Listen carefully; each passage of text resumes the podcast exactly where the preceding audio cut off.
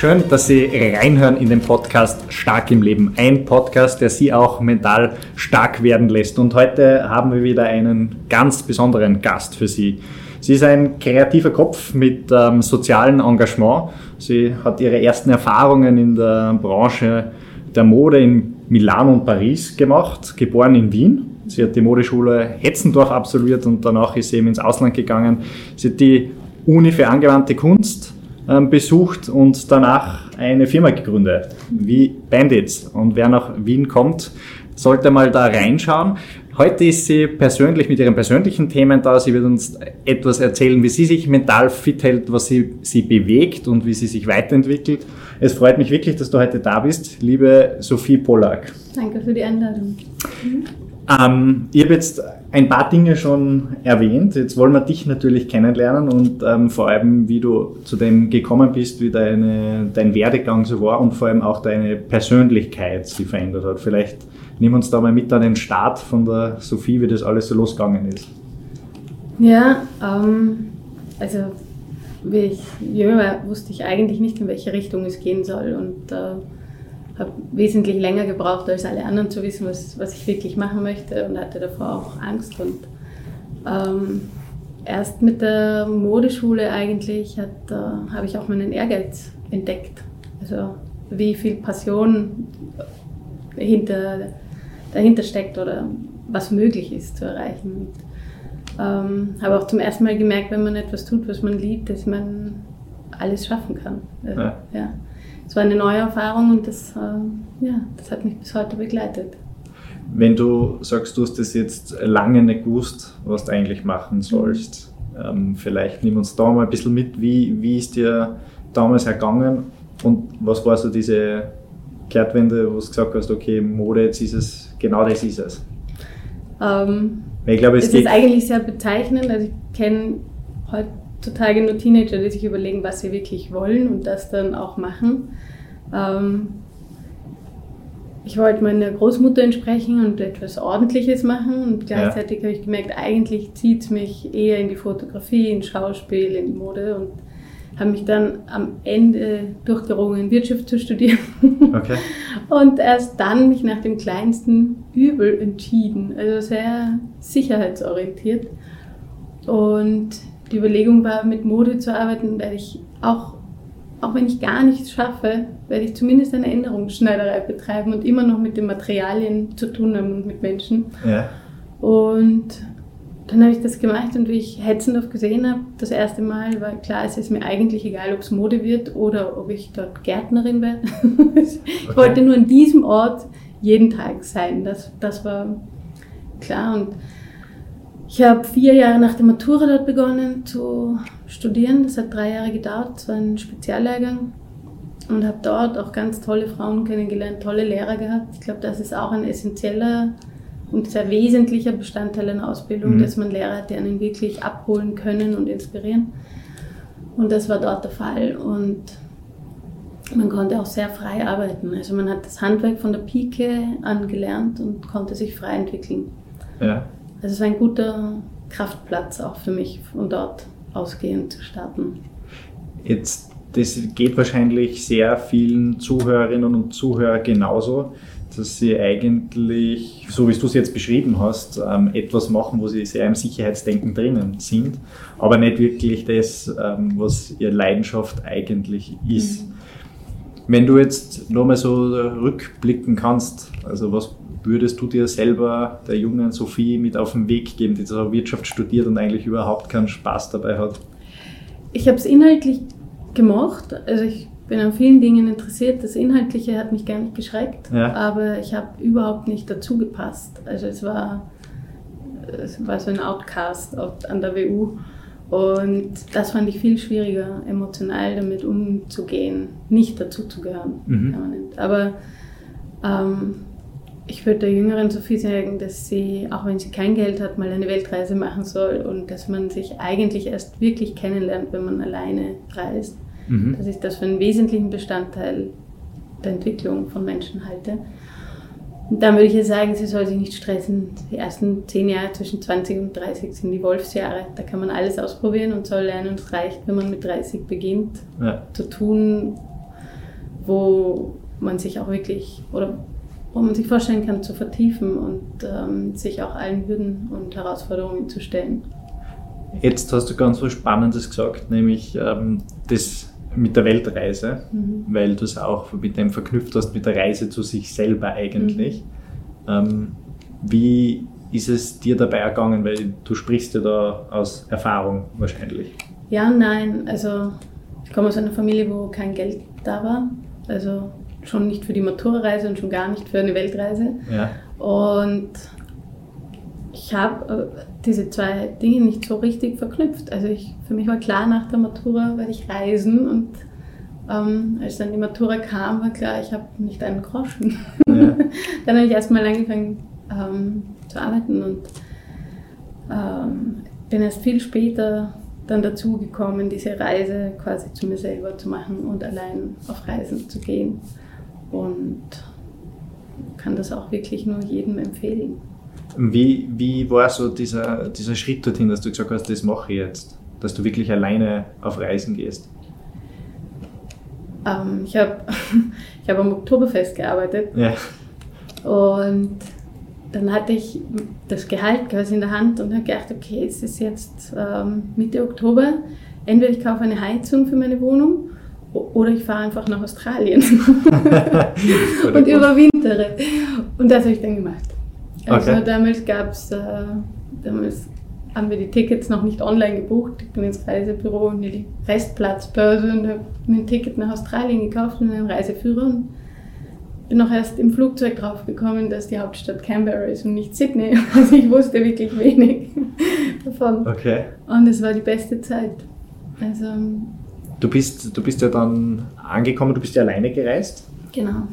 Ähm, wo, wo, wie hat sich dann auch deine Person geändert? Also was, was hast du dort gemacht und ähm, was hat es mit dir gemacht? Ich glaube, man lässt los. Man lernt so viele Menschen kennen auf solchen Reisen und man lernt mit relativ wenig Ressourcen so viel wie möglich zu tun. Mhm. Man tauscht sich aus und, und das Spannendste war in einem Umfeld, das man nicht kennt, sich selbst neu kennenzulernen. Also man, ich habe sehr viele Freundinnen noch aus der Kindergruppe und wir kennen uns seit wir geboren sind und Kindergruppe, Volksschule mhm. etc. Und dann sich selbst nochmal neu definieren zu dürfen und sich das selbst zu erlauben, weil das Umfeld kann einen eigentlich davon nicht abhalten, aber man tut es eben oft selbst, ähm, war ganz spannend und ähm, auch zu sehen, was nicht mehr passt mhm. in meinem alten Leben, war, ja, war toll und natürlich auch viele Menschen kennenzulernen und sich auszutauschen, frei zu sein. Das war Bin, schön da lernt man ja extrem viele Menschen kennen, auch andere ja. Gedanken, also andere Mindsets, was denken ja. die, andere Verhaltensmuster. War das so, dass du dich von Anfang an auf diesen Prozess voll einlassen hast können oder war das auch so ein bisschen ein Training, bis das ja wirklich passiert ist? Damals war ich recht jung und viel, also es war mir nicht so eine bewusste Reaktion, es war, man handelt einfach intuitiv und mhm ich habe mich schon voll drauf eingelassen, ja. ja. Aber es war keine Vorbereitung oder dergleichen. Ja. ja. Und es war gut, ich habe davor eben am Oktoberfest Australier kennengelernt und im Hinterkopf habe ich gedacht, die werde ich besuchen. Also es gab so ein Ziel, ja. aber am Ende war das Wichtigste dann eigentlich die Reise dorthin. Aber es gab so einen Anker irgendwo vorne, einen Wagen. Und hast du sie nachher noch besucht? Ja, ich habe sie in den letzten Tagen besucht. Okay, also das, das Ziel dann doch erreicht. Ja, ja. Ähm, jetzt diese Reise für dich, so auch ähm, im, im Nachhinein gesehen, ähm, hast du dir wahrscheinlich auch stark verändert. Wie war das, wie du nachher zurückgekommen bist? Also wieder in deine, sage ich mal, gewohntere Umgebung? Ich habe dann angefangen zu missionieren und alle davon zu überzeugen, dass sie unbedingt alleine reisen müssen. Ja. Ähm, auch meinen damaligen Freund. Das war dann die Trennung. ist nach Südamerika abgehauen. Okay. Aber ähm, so viel hat es nicht verändert, oder schon, aber nicht auf so einer linearen, ähm, messbaren Ebene, also in dieser Zeit verändert sich ohnehin so viel. Man hört mit ja. der Schule auf, man beginnt zu studieren, man will doch was anderes studieren, man reist, man versucht sich zu orientieren in dieser Welt der Erwachsenen, wo einen niemand vorbereitet. Und darum könnte ich jetzt nicht sagen, die Reise war es. Aber es war eine tolle Erfahrung und äh, es war, glaube ich, der Beginn einer großen Reise. Ja. ja. Auf deiner Lebensreise. Wie, genau. ist, wie ist danach weitergegangen für dich? Danach noch relativ unspektakulär. Ich habe gearbeitet in einem Verlag und die waren extrem nett. Es war so ein Familienbetrieb eigentlich und die haben gesagt, ja. aber Mädel, du machst das zwar super, aber du musst auch mehr wollen im Leben. Und ich habe mir gedacht, ich finde den Job eigentlich super. Warum? Und dann, dann begann diese Diskussion über ein Studium, dass man das doch äh, auf jeden Fall machen sollte. Und ähm, ja, dann begann auch die Auseinandersetzung und dann bin ich in Hetzendorf gelandet. Am Ende dieser Studienausprobierzeiten. Ja. Das ist ja auch sicherlich interessant gewesen, nachdem du ja schon weg warst und schon für dich als Persönlichkeit schon ähm, kreiert hast, quasi mhm. dich selber ähm, gefunden hast, mehr ähm, dann auf sein Umfeld zu treffen. Ich würde eher sagen, begonnen habe zu genau, entdecken. Ja. Ich glaube, das ist ja genau. ewige Weiterentwicklung ja, ja. Ähm, oder Entdeckungsreise aber dann auf sein Umfeld zu treffen, mhm. die die Zeit ja eigentlich nicht miterlebt hat, also nicht genau. mit dir gelebt hat. Das, also ich muss sagen, dass Hetzendorf selber viel einschneidender und viel Leben, also ein viel größerer Punkt in meinem Leben war als die Reise. Die war schön und die war gut. Aber in Hetzendorf Frauen zu treffen und vor allem in einer Klasse zu sein, wo nur Frauen sind, das war so eine kraftvolle Erfahrung. Also ich finde, wenn Frauen an einem zusammenkommen und das äh, ist mit Männern anders, nicht schlechter und nicht besser, aber anders. Aber wenn Frauen zusammenkommen, dann hat das so eine heilende Energie. Also es ist ganz was Kraftvolles und das waren für mich diese Jahre in Hetzendorf. Und dort habe ich begonnen, mich zu verabschieden von den Situationen und Menschen und Umständen in meinem Leben, die ich so nicht mehr passend empfunden habe oder als Belastung empfunden habe. Und dort hat eigentlich meine Reise dann so richtig begonnen. Ja. Mit, also zusammen natürlich mit tollen Lehrern, die ich hatte und mit einer tollen Klassengemeinschaft und auch damit, dass ich diese, diesen Ehrgeiz, diese Passion in mir entdeckt habe. Also ich war dann auch die einzige Person, die einen Generalschlüssel hatte, weil ich habe von Freitag früh bis Montag früh durchgearbeitet und ja. nicht mehr geschlafen und habe ausgereizt und ausgetestet, wie weit ein Körper gehen kann, wenn, wenn man will. Also ich habe auch meine Grenzen physisch ähm, kennengelernt dort. Und auch zu meinem Diplom hat die Direktorin mir viel Glück gewünscht und gesagt, sie hat selten jemanden gesehen, der so besessen war davon. Aber ich wusste eigentlich nicht, dass das in mir steckt. Ja. Also ja. Aber das, das wie du es beschreibst, das äh, war so eine Leidenschaft, dass du das machen willst. Hast mhm. du da ein, ein konkretes Ziel vor Augen gehabt? Oder war das nicht so? Ich glaube, wir haben alle davon geträumt, für einen großen Designer zu arbeiten. Und, äh, und ich habe auch immer schon gemerkt, dass dieses, ich will meine eigenen Sachen machen, meine eigene Linie, ich will mich selbstständig machen, das war schon immer da. Ja. Und ich habe mich dann auch schon nach dem zweiten Jahr quasi selbstständig gemacht. Und das Ganze dann produzieren lassen und war aber auch so rückblickend, so grün hinter den Ohren, wie ich glaube kaum jemand, den ich kenne. Ich habe weder gewusst, wie man eine Rechnung schreibt, noch sonst was. Das zu googeln war damals auch nicht die Option, so wie ja. heute. Und ähm, war eher so eine kleine Dilettantenreise, aber mal die ersten Schritte. Und als die Marke dann richtig gut anlief, habe ich so Angst bekommen vor dem Wachstum, dass ich sie zugedreht habe.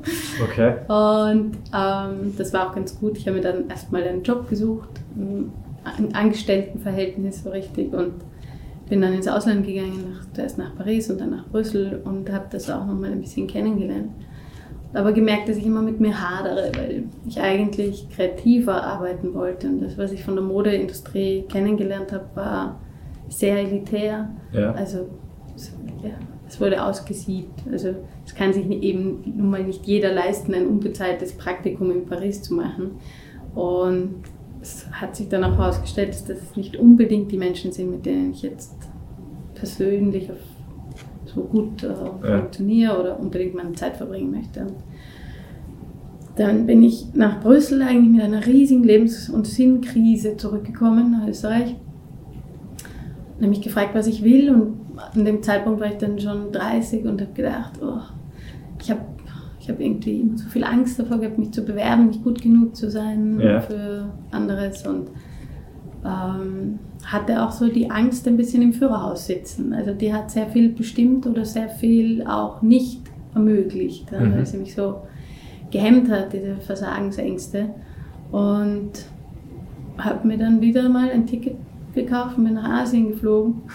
Zwei Monate, um allein nachzudenken darüber, was, ähm, wohin die Reise gehen soll und was, wer ich bin überhaupt. Ja. was liegt mir, was, was, ist, was ist meine intrinsische Motivation, woher kommt die und was war mir schon zu eigen als Kind und habe versucht, mich Schritt für Schritt zurückzuerinnern, was habe ich gespielt, was, weil als Kind denkt man ja nicht nach. Ja? Man spielt einfach, was einem Spaß macht und ähm, ich habe immer, also ich habe alles gewusst über Heilpflanzen und den Wald, also die Natur war mir ein riesiges Anliegen als Kind und ich habe immer gehandelt. Also mhm. Ich habe immer irgendwelche Dinge gebaut, gebastelt, gekocht, gemacht ja. und habe die dann quasi verkauft. Die Sommergäste, die Feriengäste und die Nachbarn und immer wieder dann gespart für irgendwas, nichts Größeres. Und, ja, ähm, ich glaube, ich hätte oder habe immer noch ein großes Interesse dran, aber es war dann so, okay, mache ich irgendwas Heilendes mhm. oder, oder wenn ich mit Mode weitermachen möchte, und das war mir schon auch ein großes Anliegen, ähm, vielleicht mal diesen Traum, diesen großen, dem ich nachgejagt bin und aber immer dran vorbeigeschossen bin, weil ich tatsächlich die letzten Schritte nicht gegangen bin ähm, Designer zu werden, vielleicht sollte ich den mal begraben und quasi die Erde pflügen und nochmal schauen, was ganz Neues entstehen kann. Also mhm. mal meine ganzen Überzeugungen auch wieder auf Null setzen. Und dann habe ich die ganzen Märkte abgeklappert und habe gemerkt, da ist so viel Potenzial und das hat nichts zu tun mit dem Laufsteg in Paris und mit dem Druck und mit dieser Elite und mit dem Umgang, den die Menschen miteinander hatten, sondern es waren einfach junge Leute, die Spaß hatten, ihre eigenen Sachen gemacht haben und ich fand die großartig und habe gemerkt, dass diese Schnelligkeit mir extrem liegt und ja. das Kuratieren. Ja, also so tausend Kollektionen in vier Tagen ist überhaupt kein Problem und da rauszufiltern, was gut ist und was nicht gut ist. Und dann habe ich meinem Opa gefragt, ob er mir 10.000 Euro bauen kann. Und ähm, das war mein Startkapital. Dann mhm. habe ich angefangen einzukaufen und habe dort vom Sackel bis zum Kleiderbügel und den Kollektionen alles gekauft, nach Wien geschickt.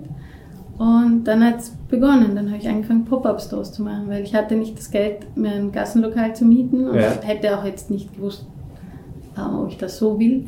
Und habe immer Freunde eingeladen, Köche, die kochen und Musiker, die auflegen und Musik machen. Und ich habe meine Sachen verkauft und es war eigentlich immer sehr schön. Oder Künstler eingeladen, die ausgestellt haben. Es war so ein Happening ein Jahr lang. Von einem Ort, von einem Hinterhof zum nächsten Dachboden. Also es waren so ganz unterschiedliche Orte, an denen ja. diese Pop-Up-Stores stattgefunden haben.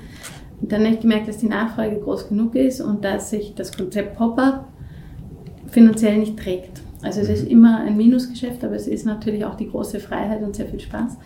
Aber ähm, mich hat es auch gestresst, Schulden zu haben. Also ich wollte jetzt schnell wie möglich zurückzahlen. Und das habe ich dann auch gemacht und ähm, noch ein bisschen weiter mit Pop-Up gearbeitet und dann langsam gemerkt, ich brauche ein Lager. Mhm. Gedacht, wenn ich schon ein Lager miete, dann kann ich gleich auch einen Laden mieten eigentlich, weil es ja wurscht eigentlich, wo die Sachen hängen.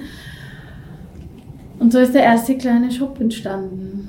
Und es war mir aber schon, also es war toll, es war spannend, weil ich wirklich keine blassen Schimmer davon hatte, was das bedeutet. Mhm. Und auch gutes Froh, weil sonst weiß ich nicht, ob ich es gemacht hätte. ähm, ja, das war der Beginn von wie Bandits wir es heute kennen.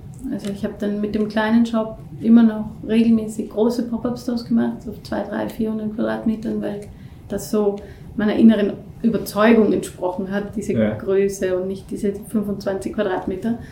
Aber ja, so war das.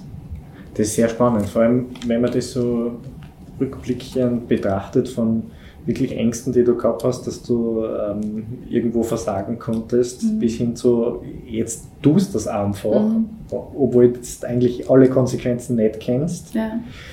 Ähm, das ist sehr spannend, weil ich glaube, da hängen auch sehr viele Menschen in diesem Denken fest, dass sie sich nicht trauen, was zu tun, weil sie Angst haben, dass sie ähm, versagen. Mhm. Wie bist du für dich persönlich auch diese Ängste dann so schrittweise losworden?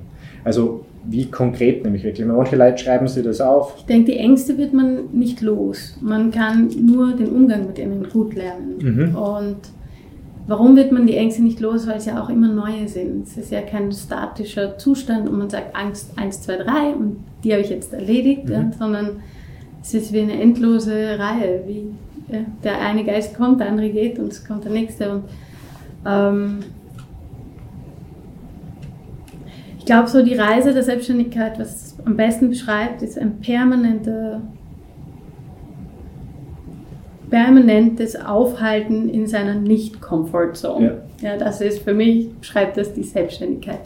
Man hat sehr, sehr selten den Moment, wo man denkt, das ist alles gut, es läuft und ich kenne mich aus und dabei bleiben wir jetzt. Also das passiert fast nie. Ja. Man, äh, irgendwer hat mal zu mir gesagt, es gibt dieses Prinzip Eat the Frog. Äh, macht das Schlimmste zuerst und dann den Rest. Und ich glaube, es ist egal, wann, wann man das Schlimmste macht. Es ist natürlich angenehm, wenn man es hinter sich hat.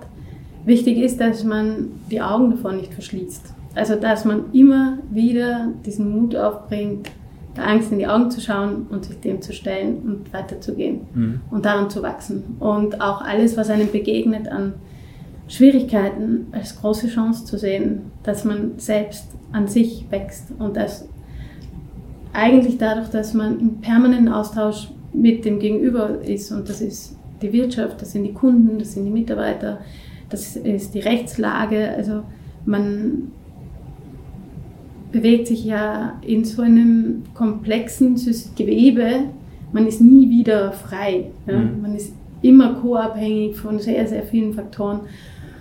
Und dafür muss man sich schon entscheiden, aber das heißt eben auch permanente Auseinandersetzung mit sich selbst und man kann sich keine, man hat sie immer die blinden Flecken, man, aber man kann nicht mehr wegschauen. Mhm. Es kommt. Also ob man will oder nicht, ähm, es kommt. Und es ist besser, man schaut ihm direkt in die Augen und geht es an. Also das ist meine Erfahrung. Wenn jetzt jemand noch nicht so geübt ist, so in dem direkt in die Augen zu schauen. Es bedarf ja auch viel Überwindung.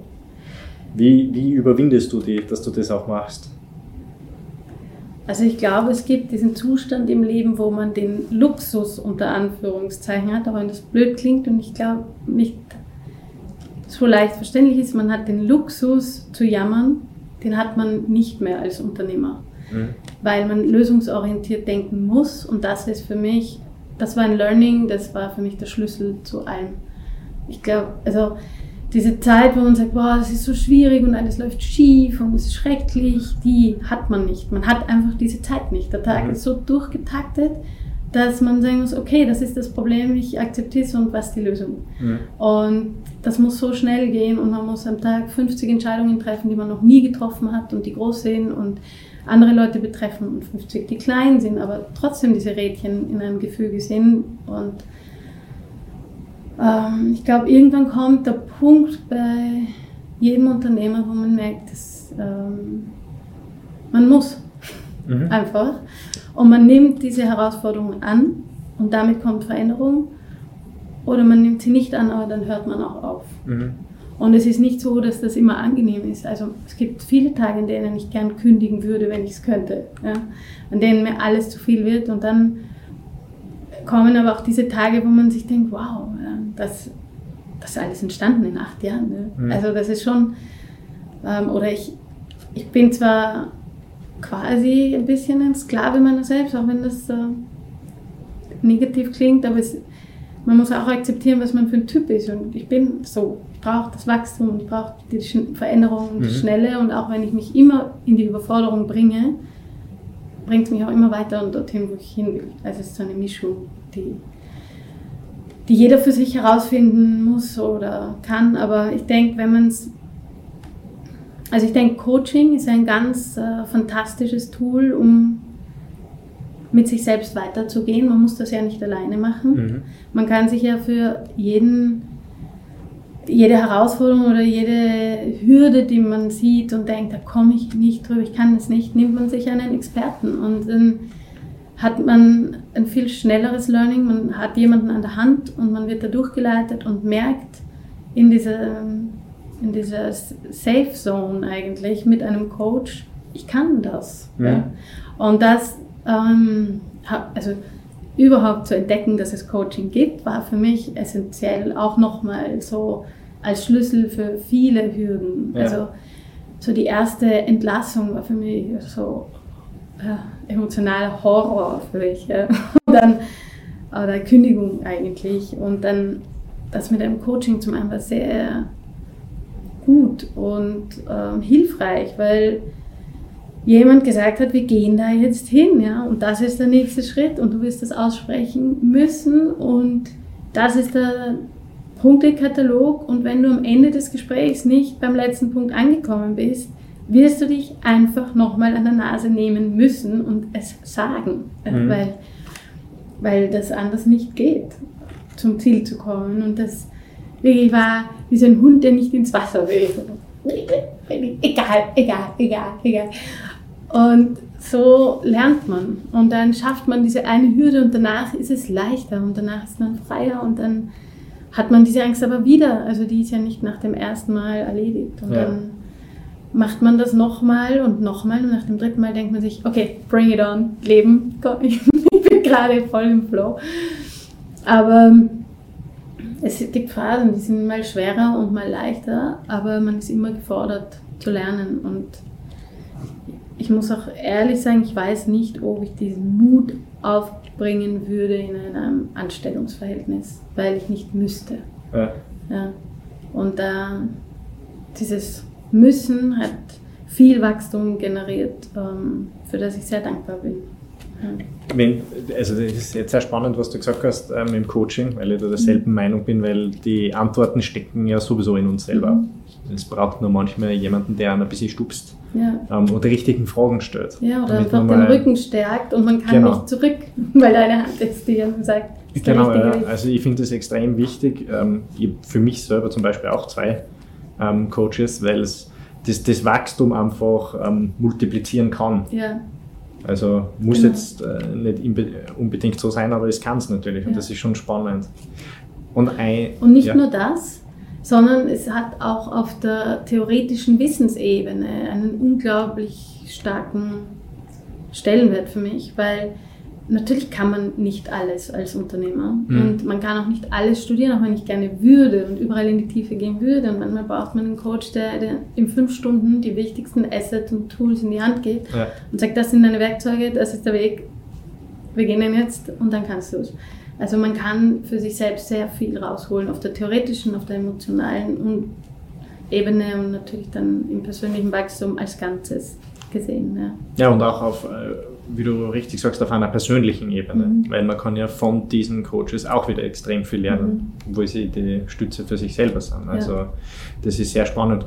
Ähm, eins der Dinge, die du gerade angesprochen hast, die glaube ich auch sehr wichtig sind, Entscheidungen. Mhm. Du hast gesagt, mal große, mal kleine, dauernde Entscheidungen, vor allem auch in einem System Entscheidungen mhm. treffen. War das für die immer einfach, Entscheidungen zu treffen und denen auch nachzulaufen? Oder war das auch für dich ein Prozess, dass du sagst, okay, jetzt mache ich es auch aufgrund von Intuition, aufgrund von meinem Wissen und dann gehen wir den Weg auch? Also ich arbeite immer mit meiner Intuition. Das ist für mich ein ganz essentieller Faktor meiner Entscheidungsfindung mhm. eigentlich. Und ähm, nein, es war nicht immer leicht. Man entscheidet große Dinge und in die muss man im Nachhinein hineinwachsen, nachdem man sie entschieden hat. Das passiert natürlich. Manche Entscheidungen fallen mir extrem leicht. Welche Farben sind nächste Saison da? Welche Drucke? Welche Schnitte brauchen wir? Wie soll das ausschauen? Das kommt ganz schnell. Ähm, aber es gibt viele Sachen, wo ich auch schlaflose Nächte habe, ist keine Frage. Aber ich kenne von mir den Prozess, meinen persönlichen kenne ich sehr gut, mhm. wenn, wenn man hat ja jede Schwachstellen oder einfach Empfindlichkeiten, wie auch immer. Ja. Und für mich sind das oft die emotionalen Themen, die mir, wo ich mir am schwersten tue, bei mir zu bleiben, meine Grenzen einzuhalten. Und die dann auch oft äh, einen Entscheidungsprozess erschweren oder mhm. verkomplizieren. Und ich weiß für mich, ich gehe, ich beginne diesen Weg und es ist immer gleich. Es ist wie eine Spirale und ich komme zum Punkt. Und ich weiß, der Punkt kommt und manchmal dauert es eine Nacht und manchmal dauert es drei Tage, aber manchmal dauert es zwei Wochen. Aber der Punkt kommt und den spüre ich ganz, das ist ein klares Ja. Dann. Okay. Also da gibt es dann keinen Zweifel mehr. Und ich kenne den Prozess und am Anfang bin ich die Wände hochgegangen und ich kenne es und den Prozess brauche ich und, und jetzt kann ich ihn auch ja. ähm, wirklich ähm, wertschätzen eigentlich, ja. Das ist natürlich auch, also aus meiner Erfahrung, ähm, erst dann wirklich möglich, wenn man sich selber auch spüren kann. Also wenn du jetzt sagst, die Intuition, die dich auch leitet, ähm, das ist ja auch ein Weg, bis man diese Intuition sich mal aufbaut und auch traut, glaube ich, dem zuzuhören, was jetzt gerade gesagt Aber man wird. hat ja oft den Moment, dass man denkt, irgendwas in einem sagt, Lösung A wäre das Richtige, man sagt aber B, weil das hält man für vernünftig und wenn man da ein paar Mal gemerkt hat, ist einfach falsch, genau. wird man beim nächsten Mal vielleicht ohne die Fakten trotzdem ähm, der Intuition folgen und ja. merken, dass das doch schlussendlich äh, der richtige Weg ist, weil, wie wir es schon vorher besprochen haben, ein wichtiger Faktor ist, wie viel man wahrnimmt. Äh, diese 11 Millionen oder 11.000 Sinneseindrücke, ja, die ja. man unbewusst wahrnimmt, ähm, verdichten sich ja zur Intuition. Ja, und da kann man sich schon darauf verlassen, dass alle Sinne beisammen sind und eigentlich das Richtige spüren und entscheiden. Ja, das ist was ähm, auch, glaube ich, sehr viele unterschätzen, wie viel möglich ist über mhm. diese Sinneseindrücke, weil dieses Urmenschliche war ja klar, also mhm. uns entweder von Gefahr irgendwie ähm, abzuhalten oder uns ähm, irgendwo einen Vorteil zu bringen. Ähm, aber so wie wir es oft in jetzt machen, dass wir das komplett ignorieren, mhm. Ähm, oft weil wir viel drinnen sitzen, Büroarbeiten etc. Und dann fangen wir es zum Ignorieren an, haben Stress etc. Und der Körper würde in vielen Momenten eh schon sagen, dass das absolut falsch ist. Mhm. Und ähm, wir hören einfach nicht auf ihn. Mhm. Also ich glaube, eins von den wichtigsten Dingen, also das bedeutet auch für mich so ein bisschen Freiheit, dass man diese Freiheit hat, für sich so zu entscheiden, ähm, dass man sich die Entscheidung selber macht und nicht von außen irgendwie aufgedrückt wird. Das ist für mich mehr Verantwortung als Freiheit. Diese Verantwortung für seine eigenen Entscheidungen zu treffen. Und wenn man sich das folgt daraus, genau, ja. in die absolute Erschöpfung treibt, dann ja. hat man die Verantwortung dafür. Genau. Und wenn man das eben andersrum macht, dann hat man die. Aber ich weiß nicht, ob es immer die Freiheit ist, die einen dann in diese Zustände bringt. Nein, nicht die Freiheit, aber es ist die Freiheit, ähm, rauszunehmen, zu sagen, okay, ja, ähm, ich höre auf mich. Mhm. Also diese Freiheit nehme ich mir selber raus und sage, ja, ich höre auf mich, auf meine Gedanken und auf, auf das, was mein, mein, Bauch sagt und entscheide aufgrund mhm. von dem. Aber spannend, dass du dir jetzt gesagt hast, weil dann kann ich die Frage gleich zurückgeben, was ist Freiheit für dich?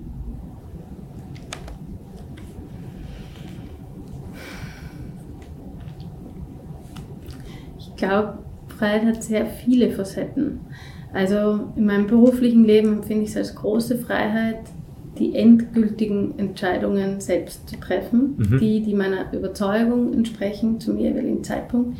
Das ist für mich eine riesengroße Freiheit, die ähm, ich nie mehr missen möchte. Oder manchmal überlege ich, wie das wäre, von der Selbstständigkeit in eine Anstellung zu wechseln und das müsste schon dermaßen freies Feld sein, in dem ich diese Entscheidungen alle treffen könnte nach bestem Wissen und Gewissen und nicht von einer Institution daran gehindert ja. werde oder so. Das ist die eine Freiheit auf der beruflichen Ebene. Es gibt eine Freiheit, die ich liebe und vermisse, die ich nicht leben kann zurzeit. Das ist die Freiheit, in den Tag zu leben oder zu reisen und nicht zu wissen, wo die Reise hingeht. Mhm. Ähm, möchte ich aber wieder in mein Leben zurückholen. Also ich weiß, es wird jetzt nicht möglich sein in den nächsten Jahren, aber das ist schon noch auf der Liste. Mhm. Und ähm, ja, also das sind so die Grundfreiheiten. Und dann gibt es natürlich die rein, äh, die rein gesellschaftliche Freiheit, die ich sehr schätze, dass wir in einem Land leben, wo wir tatsächlich sicher und frei sind und unsere freie Meinung äußern können. Also die persönliche, bürgerliche Freiheit, die wir haben in ja. Österreich. Also es ist ein weiter Begriff und ich denke, es hat viele Facetten, die man wahrscheinlich unterschiedlich beurteilt. Das sehe ich auch so auf jeden mhm. Fall. Wenn du jetzt so viel um die Welt gereist bist, woher, woher nimmst du deine Inspirationen am meisten? Also was hat dich vielleicht so richtig beeindruckt, wo du sagst, okay, da komme ich immer wieder zurück, ähm, weil das ist beeindruckend? Oder du nutzt es sogar so, dass das bei dir in der Arbeit, in dein Leben einfließen lässt? Mich beeindrucken sehr, sehr viele Dinge, also die einfachsten Dinge. Und ähm, ich glaube, was mich viel hält, ähm, ist Dankbarkeit. Mhm. Also für alles, was ich habe. Also ein Dach über dem Kopf, Freiheit eben zu sein und zu arbeiten und äh, jeden Tag essen zu können und in den Wald zu gehen.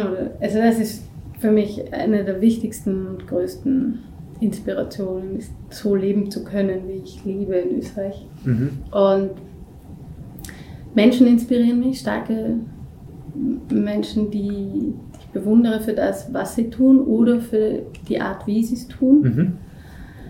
Ähm, und der Mensch an sich, was das für ein komplexes Wesen ist, mit dem so viel möglich ist, also wie viel Potenzial da schlummert, ist ähm, auch sehr eindrucksvoll.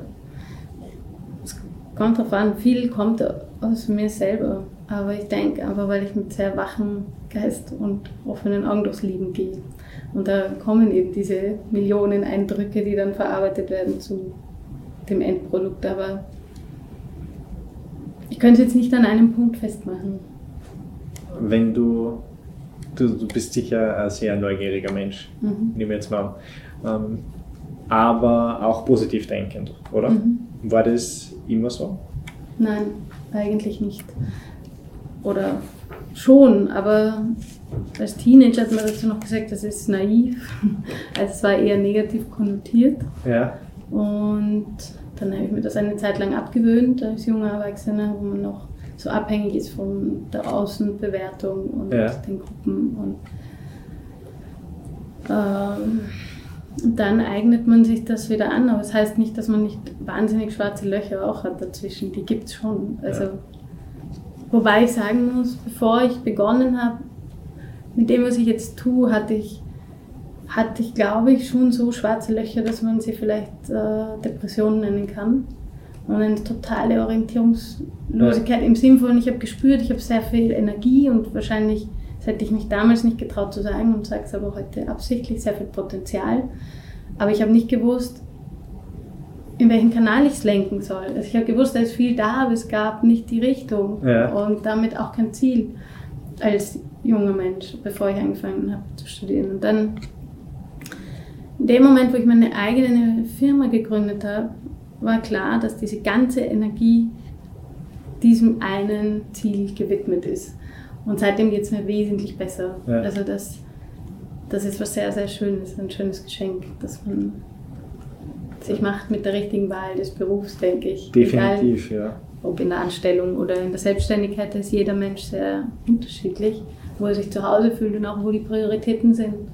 Und ja, also wo die der, Energie hinfließen soll. Hast du das vorher richtig auch gesagt, ähm, zwecks dem Unternehmertum, da wird man auch fast ein bisschen gezwungen, dass man auch positiv denkt, weil ja. man Lösung suchen muss. Ja, also man kann, glaube ich, kein Unternehmen erfolgreich führen, wenn man immer in dem Problem verhaftet genau, ist. Also ja. man muss es analysieren und eine Lösung finden. Und, da und ich gehe so, sogar so weit, dass ich sage, das ist nicht nur ein Unternehmen, ja. sondern das ist im ganzen Leben so. Das denke ich auch. Ja. Also mir hilft es wahnsinnig und ich merke es auch familiär, wenn Themen aufkommen, dass diese Lösungsorientierung und diese Sachlichkeit ähm, extrem hilfreich ist ja. bei allen Entscheidungen. Vor allem auch auf einer emotionalen Ebene, genau. weil man damit sofort den Stress rausnehmen kann. Genau. Es schleudert einen Genau. Ja. Finde ich, find ich auch so. Ja. Hast, du, hast du einen Kraftort? Kraftorte. Also der Wald, der Wald ist für mich definitiv die Natur. Ja. ist einer meiner wichtigsten Kraftspender und Wasser. Also ich muss regelmäßig schwimmen und, und in der Natur sein, sonst komme ich aus der Balance. Okay. Wenn man dich erreichen möchte, wie kann man dich am besten erreichen, wenn man mit dir plaudern möchte, vielleicht äh, etwas erfahren möchte? Ähm, was ist da das beste Einfallstor mhm. zu dir? Naja, ihr habt es ja schon richtig gemacht mit Instagram. ja, also wir haben eine Website, da kann man die E-Mail-Adressen sehen. Ähm, wir sind auf Social Media vertreten, auf Facebook und auf Instagram. Und es gibt natürlich auch das Geschäft, das physische in der Neubaugasse. Das werden wir natürlich noch auch verlinken. Mhm. Vielen lieben Dank, dass du die Zeit heute dir genommen hast, mit uns äh, zu Dank. plaudern. Ich glaube, für mhm. unsere Zuhörerinnen und Zuhörer ist sicher viel dabei, was sie mitnehmen können ähm, sehr inspirierend, auch was man sieht aus deinen verschiedenen Lebenssituationen, ähm, was da alles so passiert ist. Also vielen lieben Dank und ähm, dir gehört natürlich das letzte Wort für unsere Zuhörerinnen und Zuhörer, wenn du ihnen noch was mit auf den Weg geben möchtest. Ähm, also auch auf jeden Fall danke für die Einladung. Es war ein sehr schönes, spannendes Gespräch. Und ich denke, was manchmal gut ist zu wissen, und ich habe einmal ein Seminar gemacht bei Roman Braun, der hat gesagt, wisse. Und danach kamen seine klugen Sätze und es hat sich so ins Hirn gewandt. Wisse, alles ist möglich, aber du musst es nicht tun. Also diese Entscheidung, ähm, es ist die Freiheit zu sagen, bis wohin man geht oder nicht sehr schönes Schlusswort. Und äh, wenn Ihnen das gefallen hat, lasst gerne euer Like da. Schreibt es in die Kommentare vielleicht ähm, rein, was ihr das nächste Mal hören wollt, ähm, welche Themen, welche Personen. Es freut mich natürlich. Unser Center hat auch wieder geöffnet in der Auersbergstraße 6 im ersten Wiener Gemeindebezirk. Und ähm, ich wünsche euch einen schönen Tag und vergesst nicht, bleibt stark im Leben.